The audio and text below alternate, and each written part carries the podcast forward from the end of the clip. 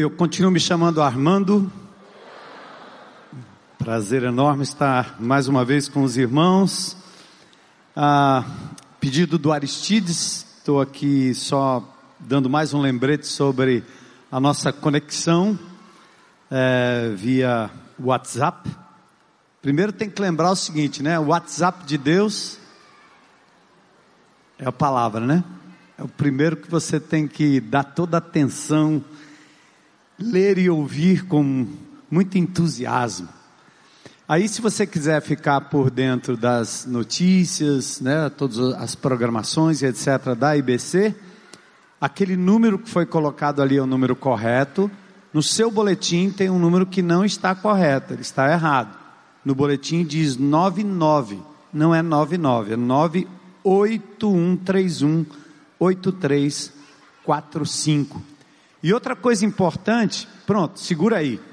É você que cadastrou o número aí no seu celular, lá na internet, lá na tendinha. Você precisa mandar um oi.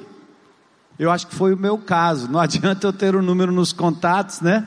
Se eu não mando um oi para esse número, que aí sim o pessoal vai identificar que você é, está buscando o cadastro, entrando na lista e etc. Então, não esqueça de mandar um oi. Bom, esse domingo nós vamos começar a nossa caminhada pelo livro de Tito. O apóstolo Paulo escreve uma epístola ou uma carta à igreja que está em Creta. Creta é uma ilha do faz parte hoje do continente europeu, que está anexada à Grécia. É uma das maiores ilhas na divisa entre o mar Mediterrâneo e o mar Egeu. O apóstolo Paulo deixa Tito, um discípulo seu, que é um grego, para exatamente trabalhar com a igreja naquela ilha. E nós vamos hoje introduzir com dois vídeos e mais um intervalozinho que eu quero dar aí. A razão, obviamente, que nós estamos hoje com as crianças, muitos pais estão preocupados, então nós não vamos entrar na exposição propriamente dito, mas domingo a gente já abre com o texto. Neste domingo nós vamos trabalhar a introdução com dois vídeos, eu tenho os slides aí também que eu quero mostrar e ao término dos dois vídeos e do slide, nós vamos partir para um desafio que tem a ver com os ministérios e a sua participação individual no serviço do Senhor enquanto discípulo de Jesus. Então, atentem aí. E eu quero inclusive estimular vocês a que durante a semana dá um pulinho lá no Google e aprenda um pouco sobre Creta, a ilha de Creta, sobre os cretenses. Depois eu vou mostrar para você a diferença entre cretense e cretino. Nós não queremos saber muito sobre cretino, né? Mas sobre os cretenses. Isso é igual a história do, do, do, do Coríntios, né? Tem gente que pensa que Paulo escreveu uma carta aos Coríntios. Não é é aos irmãos que moravam na cidade de Corinto. Então, independente de você ser São Paulino, palmeirense, corintiano, flamenguista, Ceará, Fortaleza, a carta não foi escrita aos coríntios, né? É aos corintianos, aliás, né? Mas aos coríntios de Corinto, tá? Então a gente vai mostrar já já a diferença. Por que, que é importante você conhecer o pano de fundo de uma carta e de uma epístola? E esse é um exercício que nós fazemos aqui, dominicalmente, expondo a palavra de Deus. Às vezes utilizamos tópicos, ou seja, a gente trata de um assunto bíblico de interesse da comunidade, e este assunto tem subtópicos que a gente embasa da fundamentação com textos bíblicos. A outra forma de expor ou estudar a palavra de Deus é quando você vai quase verso a verso, e a maioria das Bíblias de estudo tem um introito, uma introdução, falando do autor, da data, das circunstâncias em que a carta foi escrita, onde estava o apóstolo, quando ele passou naquele local, e o mais importante de tudo, para compreender um versículo bíblico, e para que ele não seja tirado do contexto, é bom que você leia um pouco sobre a cultura local. Uma coisa é a carta de Paulo aos Romanos, o Senado romano, a lei romana, onde o apóstolo Paulo escreve numa linguagem forênsica, uma linguagem judicial. Ele fala de imputação, ele fala de coisas relacionadas até a a linguagem advocatícia, linguagem de advogado, que vai entender muito bem quando Paulo fala dessas, é, dessas coisas da epístola aos Romanos. Quando ele escreve aos Gálatas, que é na Ásia Menor, hoje Turquia, ele tem uma preocupação de escrever contra os judaizantes, que eram cristãos convertidos em Jerusalém, mas que saíam atrás de Paulo e passavam pelas comunidades onde Paulo passou, dizendo: não, não é só pela fé, você também tem que cumprir a lei. Você também tem que ser circuncidado, o homem fazendo a operação de fimose, como os judeus faziam. Eles passavam dizendo: vocês também têm que cumprir a lei de Moisés. Eles passavam dizendo: vocês também têm que cumprir o sábado. Eram judaizantes. Paulo então chama a atenção dos Gálatas, dizendo: como é? Vocês começaram pelo Espírito e agora estão se aperfeiçoando na força da carne, como se ganhar salvação fosse pelo empenho de guardar o sábado ou guardar a lei. Não, não, não, não, não. Então ele fala duro com os Gálatas. Por isso é importante compreender o contexto da epístola. Corinto, confusão, igreja confusa, cheia de pecados, de problemas. Então, Paulo escreve naquela igreja, não para ensinar sobre falar línguas, ensinar sobre ceia, não, não, ele escreve para puxar a orelha da igreja, porque estavam fazendo destas práticas algo para além daquilo que Jesus tinha deixado ou ensinado à igreja. Então, ele regulamenta, dá um puxão de orelha. Por isso é importante você conhecer a cultura do local, certo? Então, o que nós fazemos aqui dominicalmente serve como parâmetro para você ir para casa e estudar, porque nós temos falado sobre a responsabilidade pessoal de conhecer a palavra de Deus, mas muito mais do que conhecer a palavra de Deus é conhecer o Deus da palavra. Por isso nossa abordagem não é acadêmica, ela é uma abordagem relacional. Eu ouço Deus falando comigo, mas eu posso me aprofundar estudando um pouco, introdução. Hoje a internet tem tudo. Eu tenho uma biblioteca na minha casa que são quase 3 mil livros. Mas hoje a maioria do que tem na minha biblioteca tem na internet. É quase inútil, porque você agora fica com livros enormes e você tem enciclopédias, compêndios que eu passei anos da minha vida estudando, tentando aprender, e hoje eu vejo, gente, custou caro, aí está tudo na internet e de graça. Quer dizer, todos vocês têm acesso a isso. Não achem que só meia dúzia de iluminados conseguem interpretar ou compreender a palavra de Deus. Vocês são capazes também. Então hoje nós vamos mostrar para vocês aqui dois vídeos que vai abrir um pouco é, do, do entendimento da epístola de Paulo a Tito, que é deixado em Creta. E aí domingo nós vamos caminhar pelo texto. E você traga sua Bíblia, ou seu tablet, ou seu smartphone, no modo avião, que é para você não receber nem telefonema, nem nada, né? Mas só a Bíblia, tá certo? É, outro dia eu peguei um irmão entusiasmado com a pregação, ele deu um salto, aí ele, na verdade, foi o gol do Ceará. O Ceará fez um gol, eu pensei que ele tinha ficado feliz com a palavra, né, que eu disse. Jesus é maravilhoso. Ele, olha, gol. Eu, o que é que houve? O Ceará fez um gol. Ah, meu, meu filho, bota a tua cabeça aqui, Deus está falando, não é não? Presta atenção.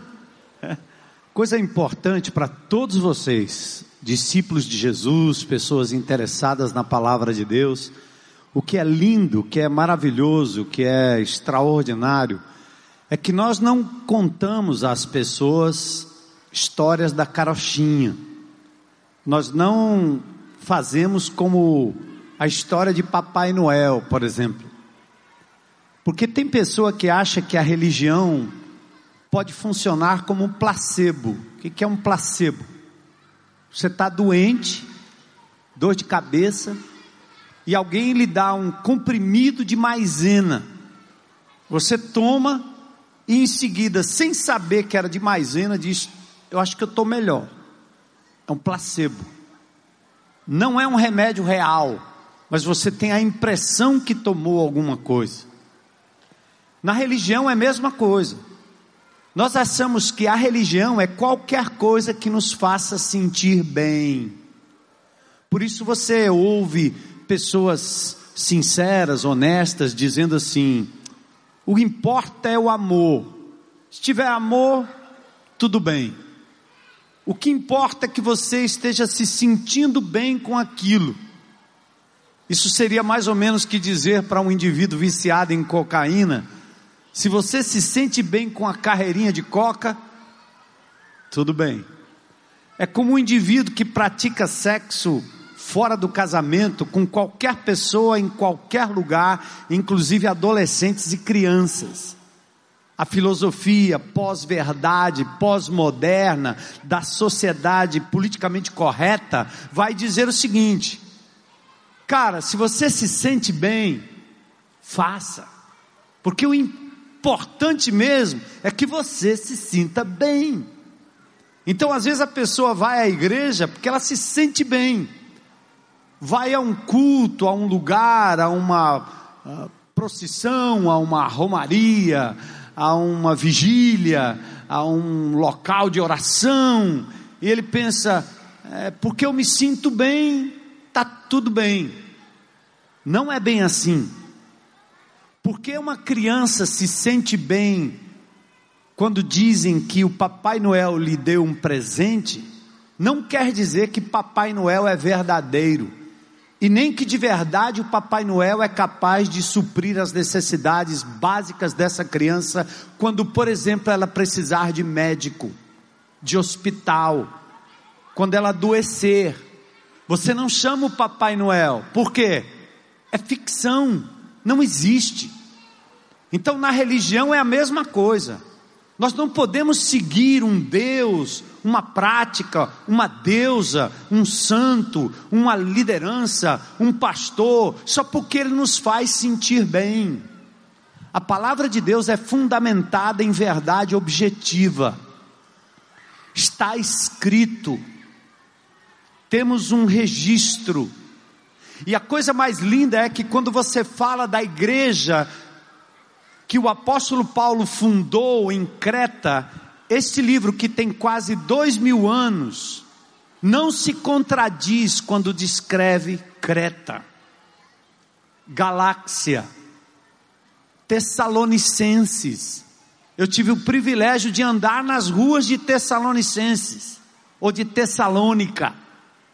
Eu tive o privilégio de estudar numa escola, estudando a Bíblia, com um amigo que era nascido em Tessalônica. Então, quando eu leio a carta de Paulo aos Tessalonicenses, eu não estou falando de um delírio, de uma coisa que não existe. E outra coisa fundamental, que o argumento aqui não é só para comprovar que a Bíblia é um documento histórico, e que você na faculdade, no seu curso de mestrado, de doutorado, onde quer que você vá, acredite seus professores lhe apresentam filósofos e teorias baseadas em documentos que tem muito menos prova histórica e bibliográfica do que a Bíblia. Documentos dos grandes filósofos, da própria Ilíada de Homero. Você tem meia dúzia de manuscritos que comprovam que essas obras de fato existem e que esses autores existiram e que esses filósofos existiram, e você acredita. A palavra de Deus, esta Bíblia aqui, ao longo de dois mil anos de história, desde Jesus para cá, sem contar mais um milênio e meio antes de Cristo, tem simplesmente mais de 20 mil manuscritos que foram achados, encontrados ao longo da história. Então, quando a gente estuda Tito e fala de Creta, é possível pisar em Creta, Creta existe. Por isso nós temos uma verdade objetiva. E talvez aqui eu já faça uma aplicação fundamental para você que está aqui hoje à noite, talvez nos visitando. Atentem o seguinte: quando nós estamos falando de religião de verdade, nós estamos falando da luta contra o nosso maior inimigo, que é a morte. E o cristianismo é a única proposta religiosa filosófica que resolve o problema da morte. Todos os outros gurus morreram e você pode visitar o mausoléu, você pode visitar a tumba, você pode visitar o cemitério de muitos líderes mundiais. Mas se você for lá em Jerusalém, na tumba onde Jesus foi colocado, o seu corpo não está lá porque ele ressuscitou e venceu a morte. Aleluia. Uh! Ele não reencarnou. Eu fui espírita durante muitos anos da minha vida, meu pai era espírita. Quando Tomé disse que não acreditava que Jesus houvera ressuscitado, Tomé disse: Eu quero colocar o dedo aí, senão eu não acredito. Se eu não colocar o dedo nas marcas que ele tem nas suas mãos, do seu lado, Jesus entra no lugar onde eles estão, se apresenta a Tomé e diz: Põe aqui teu dedo, Tomé. Não seja descrente, mas creia porque Jesus não ressuscitou como um outro indivíduo, como um outro iluminado, era Ele mesmo. Comprovando que cristianismo tem como base a ressurreição dentre os mortos. E me perdoem, amigos, eu não entregaria o meu destino eterno a uma fábula. Eu não entregaria o meu destino eterno a um Papai Noel evangélico nem um Papai Noel católico, nem um Papai Noel espírita, nem um Papai Noel islâmico, eu não entregaria minha vida, meu futuro, a uma incerteza de uma história que inventaram em algum lugar. E a prova de que Jesus ressuscitou são inúmeras, dos dias em que ele viveu até recentemente.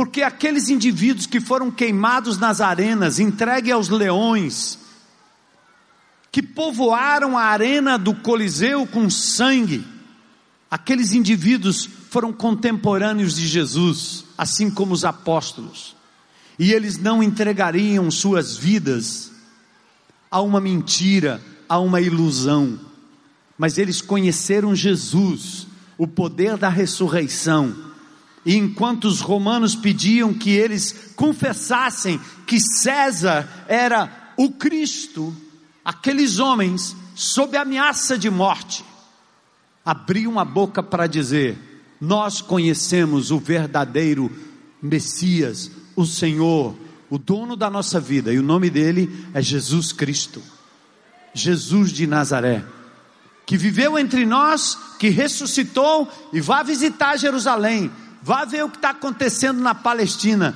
e você vai saber por onde ele andou, o que ele fez, porque há resquícios históricos, arqueológicos da presença de Deus. Amém? Estudar a Bíblia é para ter um encontro e um relacionamento com Deus, mas também é uma forma da gente fortificar a nossa fé, que que está firmada em verdades objetivas. Por isso o evangélico, ele não diz assim, meu pai diz, a tradição diz, o pastor diz, não, não. Eu abro a Bíblia e peço que vocês abram para conferir se o que eu estou dizendo realmente está na palavra ou não, porque a verdade é que nos liberta. Por isso Jesus diz: Conhecereis a verdade, e a verdade vos libertará. Glória a Deus, né? Vamos ver uns slides rapidinho aqui, só para a gente caminhar ainda com o tema de Tito. A cultura grega. Ouvimos falar da lenda do Minotauro. Esse Minotauro é o meio homem, meio touro. Ouviu o rei Minos, que viveu alguns séculos ou milênios antes de Cristo, o rei Minos tinha uma filha. Essa filha, segundo a lenda grega, teve um relacionamento com um touro. Os deuses gregos são tão terríveis que nem os grandes filósofos acreditavam. Aliás, Platão, Aristóteles, Sócrates diziam acerca dos deuses gregos. Os gregos inventaram seus deuses. A palavra de Deus não, ela tem um Deus que nos criou. É diferente, né? Por isso que os deuses gregos são completamente malucos em relação às suas práticas, seus relacionamentos, da forma que nascem, da forma que procriam. Então há uma lenda sobre o Minotauro. Aliás, Minotauro é até um lutador de MMA, não é não? Aqui brasileiro? Minotauro. Então o Minotauro era meio homem, meio touro. E a lenda diz que Minos tinha uma filha que transou com um touro e nasceu esse bicho meio touro, meio homem. E como ela era muito feroz, ele foi preso pelo pai Minos num labirinto. E esse labirinto então era o lugar onde o Minotauro estava. E de quando em quando, anualmente, donzelas virgens meninos virgens eram levados para dentro do labirinto, a fim de que fossem sacrificados para esse minotauro que estava lá dentro. Até que Teseu, casado ou enamorado de Ariadna, uma das filhas do Minos, o rei, ele resolveu entrar no labirinto. O problema é que ele iria se perder. Ariadne então dá a ele um fio, um novelo. Então vocês põem o novelo aqui, vai entrando, vai entrando, vai entrando, vai entrando, ataca o Minotauro e depois você acha o caminho de volta. Isso é igual caverna, né? Quem já viu caverna? Eu já entrei numa caverna com 4 quilômetros, 7 quilômetros, lá na Bahia tem perto da Chapada Diamantina, né? Eu já contei isso para vocês que eu achei conchinha. Imagina, né? O Noé sabia disso, a gente não. Conchinha, lá nas profundezas da Bahia, né? Nas cavernas. E você tem uma linha, porque senão você se perde, não dá para voltar. O Teseu fez exatamente a mesma coisa, orientado por Ariadne. Então ele entra, derrota o Minotauro e sai de volta. Então essa é um pouco do pano de fundo. Bota o slide aí da lenda do Minotauro. O touro era então adorado por eles, faziam acrobacias em cima do touro. Zeus era o grande deus, aliás, é dito que Zeus provavelmente nasceu numa das ilhas próximas de Creta e assim por diante. E era um povo muito idólatra, idolatravam a deusa mãe, que tinha um elemento masculino, mas era uma espécie de uma Madonna o masculino era o filho. E assim como no Egito adoravam Ísis, Osíris e a grande mãe com o filho, nós temos essa pegada da adoração à mulher com seu filho, a mãe deusa, a mãe de todos os deuses. E assim a cultura grega também alimentava a mesma coisa. Próximo slide. E Paulo, então, na sua introdução, ele diz que anunciava a esperança da eternidade, a promessa de um Deus que não mente. Por quê? Os cretenses eram conhecidos e Paulo sabia de, provável, de que provavelmente um filósofo grego chamado Epimênides taxou os cretenses de mentirosos, comilões, preguiçosos, e assim eram conhecidos os cretenses. Aliás, se alguém fosse taxado de mentiroso, a palavra usada é: você é um cretense, que você mente que só. Conhece gente assim? Você pode dizer: você é um cretense, preguiçoso, comilão, glutão, vida boa, vida mansa, mentirosos. Assim era a cultura de Creta. Como era difícil sobreviver como igreja em Creta. Por isso, Paulo faz questão de dizer que ele anuncia a esperança da eternidade e a promessa de um Deus que não pode mentir. O Deus revelado em Jesus é totalmente diferente dos deuses adorados na Grécia. A próxima. A cultura grega então, nós temos cretizo, ser mentiroso, ser de Creta. Uma cultura marcada por muita traição, muita violência, muita imoralidade sexual. Vocês estão fazendo alguma comparação aí? Eu acho que a gente vive em Creta, não é não? Só falta colocar ali corrupção. É não? Traições, violência, imoralidade sexual era característica da cultura cretense. Só para dizer para vocês que a palavra cretino que nós utilizamos vem de cristão, porque é um ditado utilizado pejorativamente acerca dos cristãos. Eles eram considerados como coitadinhos os cristãos coitadinhos da sociedade, os bobinhos da sociedade. Tanto tem essa designação, essa etimologia, como também existe uma região na França onde pessoas tinham problemas com suas glândulas, da tireoide, por exemplo, e a tal da papeira, né? Eu não sei se é bem a cachumba que eu já tive quando era menino, ficava com papo grande. Também eram chamados de cretinos, coitadinhos. Foi depois utilizado da mesma forma como era utilizado para os crentes. Então, cretenses não tem a ver com cretinos, né? É a distinção que você já sabe agora. Mais um? Então, aqui, ó. Tito é um cristão grego, cooperador de Paulo, Paulo fala dele em Gálatas capítulo 2, quando o levou para Jerusalém, quando ele ia confrontar os apóstolos judeus, ele leva Tito consigo, mas Tito nem foi constrangido a, por exemplo, raspar a cabeça como fez Timóteo, ou cumprir os rituais judaicos em Jerusalém. Em 2 Coríntios 8, ele também faz menção de Tito.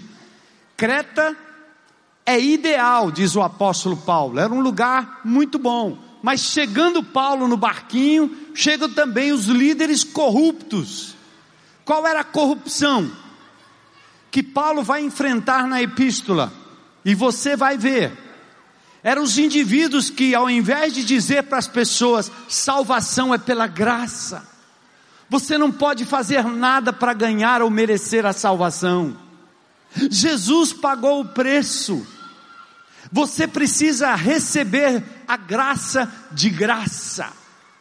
Aí vinham os judaizantes atrás e diziam: não, você tem que cumprir os dez mandamentos, você tem que rezar bem muito, você tem que fazer isso, tem que fazer aquilo, tem que cumprir o sábado, porque senão você não é salvo.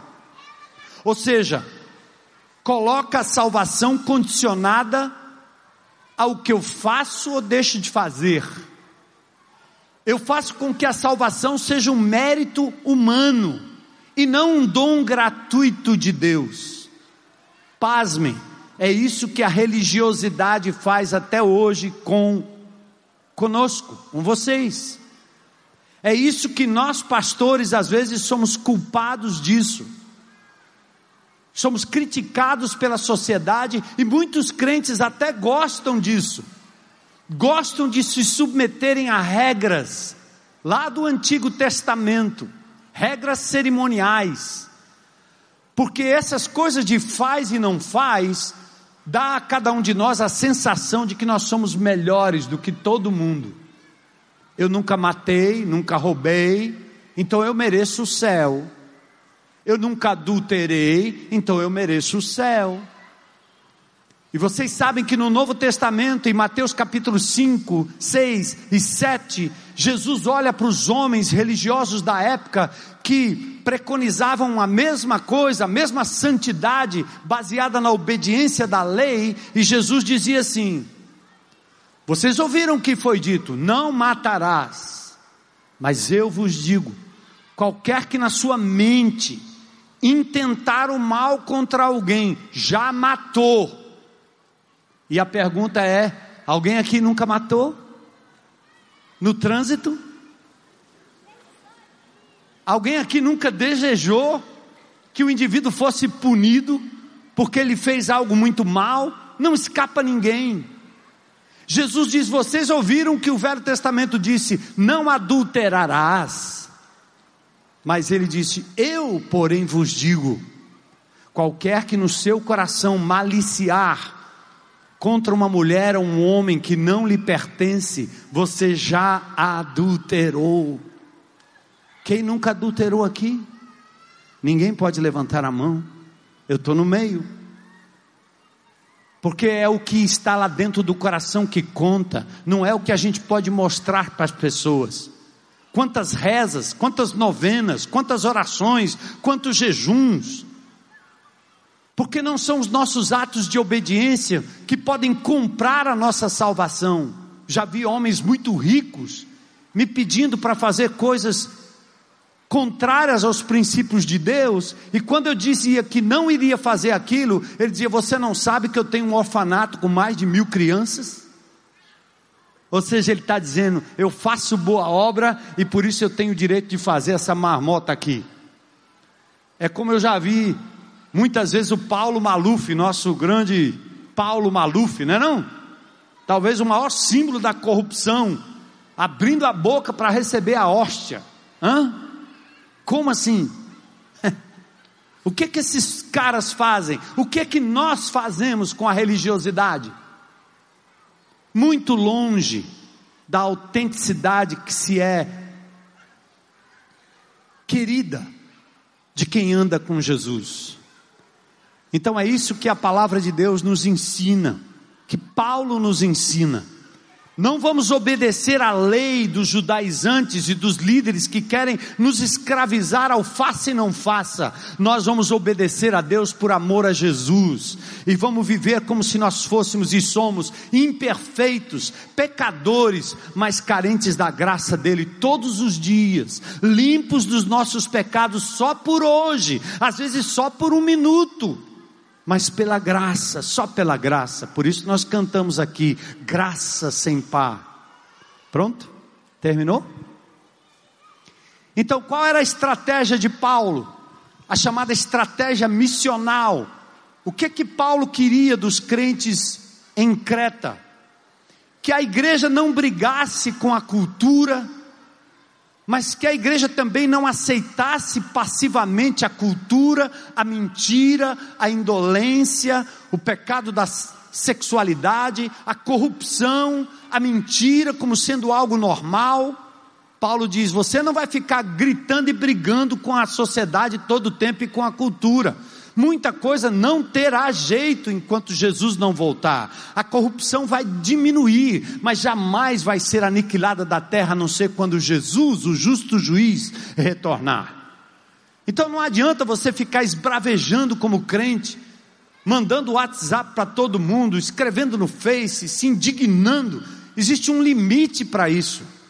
E Paulo diz que a igreja em Creta também não deveria aceitar passivamente corrupção, roubo, mentira, intrigas dentro da sua comunidade. Não. Mas a estratégia de Paulo era que a comunidade pudesse ser um agente de transformação na sociedade, através de uma vida exemplar, sábia, verdadeira e piedosa. Piedosa quer dizer temente a um Deus real, não a um Papai Noel, não a um conto de fadas, não a um Peter Pan da vida. Mostrem que vocês são confiáveis, para que assim se tornem relevantes. O ensino de Deus, nosso Salvador, Cristo Jesus. Tito 2,10. Que vocês, através da confiabilidade, torne o Evangelho relevante. Nós precisamos pregar um Evangelho que muda vida, muda caráter. Tem muita gente doente, emocionalmente doente. Tem muita gente dependente de vícios, dependentes químicos, dependentes financeiros, dependentes de trabalho, dependentes de sexo, dependentes de amor dos outros. A comunidade que tem Jesus Cristo como Senhor e Salvador deve ser um exemplo de que é possível centralizar a nossa vida no amor que vem de Deus, no prazer que vem de Deus, e termos assim domínio e controle sobre essas coisas que Deus nos deu para usufruir.